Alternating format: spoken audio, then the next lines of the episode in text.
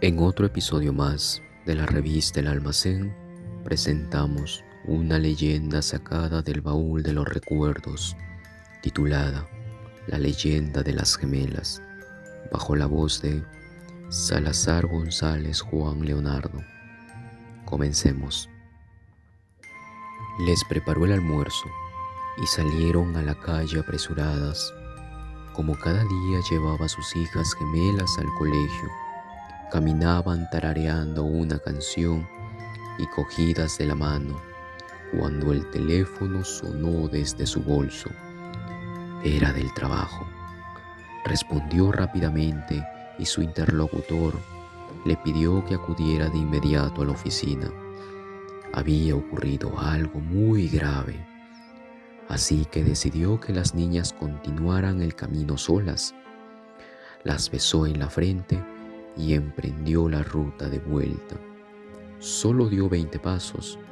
A sus espaldas, el ruido de un fuerte golpe, seguido de un frenazo, hizo que se volteara y con una expresión de horror en el rostro, los cuerpos de las dos pequeñas yacían inertes bajo un camión. Todavía estaban cogidas de la mano.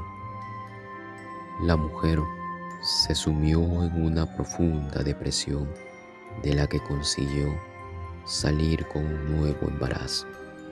Por ironías del destino, en su vientre estaban cobrando vida dos niñas gemelas.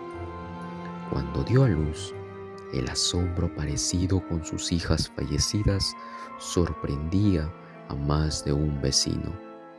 A medida que las pequeñas crecían, la madre se volvió más y más protectora. Le aterrorizaba la idea de que pudiera perderlas.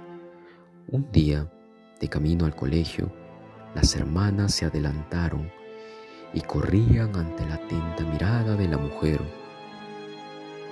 En cuanto pusieron un pie en el asfalto, una férrea mano les detuvo con tranquilidad y brusquedad. Entre sollozos desconsolados, su madre le rogó que no cruzaran nunca sin su permiso, respondiendo, no pensábamos en hacerlo, ya nos atropellaron una vez más, mamá, y no volverá a ocurrir. Desde entonces, algunos viajeros aseguran que al pasar por ese tramo, unas interferencias se cuelan en la radio y se escucha una misteriosa melodía, el tarareo de unas niñas. Hasta luego.